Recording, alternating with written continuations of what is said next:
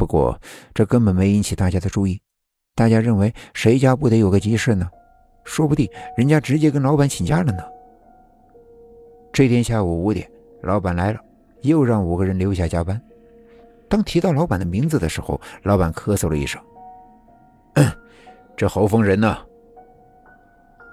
哦，他今天就没来上班。”同事中不知是谁说了一句，这让老板非常的不痛快。只见老板眉头一皱：“不想上班，那就别来了。你们四个留下来上班。要是看到侯峰的话，让他来我的办公室一趟，我非得开着他不可。太不像话了。”老板说完之后，气冲冲的走了。可是，老板刚走没多会儿，侯峰的老婆找公司来。说是侯峰昨天晚上一宿没回家，今天打电话也没人接。张凡一听，看着侯峰的老婆问道：“既然如此，你怎么现在才来找人？”侯峰的老婆低下了头，说道：“啊，是这样的，前些日子我们夫妻两人吵架，正杠上了，谁也不服谁，所以昨晚没回来，我也没打电话。直到今天一早，我打了无数个电话。”根据侯峰老婆说的，他为了赌气，昨天晚上没找侯峰。从今天早上开始，侯峰就没有接过电话。他认为侯峰是在跟他赌气。可是这都到了下班的时间，还不见人回来，就来公司找找。大家都说没有见到侯峰。侯峰的老婆正准备失望离开的时候，这时候他接到了一个电话。不过。当他老婆接完电话之后，一张脸瞬间是如同冰柱。大家任谁都没想到，侯峰死了。原来昨天晚上回家的时候，侯峰被歹徒杀害了，尸体藏在了废弃的大楼里。直到今天早上七八点的时候，有小孩去玩，这才发现了尸体，才报了警。夜色深邃。整个办公室里只有张凡、刘子鹏、郭家乐和周思敏。大家你看看我，我看看你。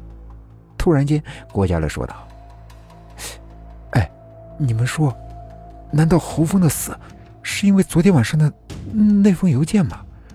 我们没有做出选择，所以……”郭家乐的话还没说完，张凡摆了摆手道。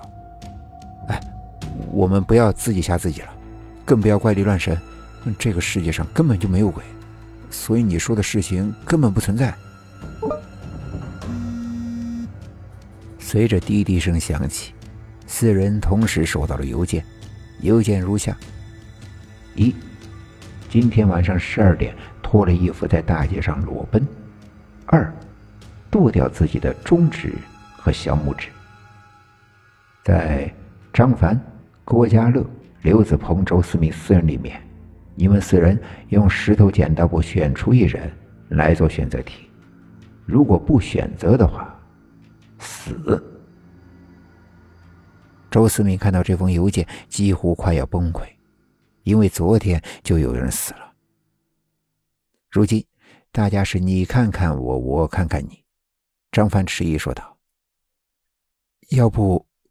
我们还是投票选出一人来做选择题吧。刘子鹏阴森森的看着张凡，笑道：“哼，你不是根本不相信吗？”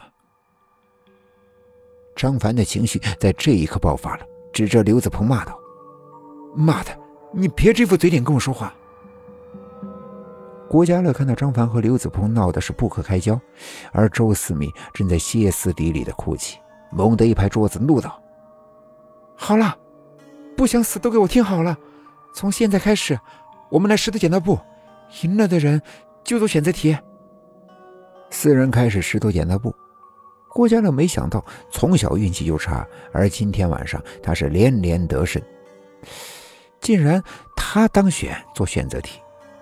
郭家乐皱着眉头，看着这道选择题说道：“我选一，在大街上裸奔。”当然了，比起剁手指，裸奔总比失去手指的好。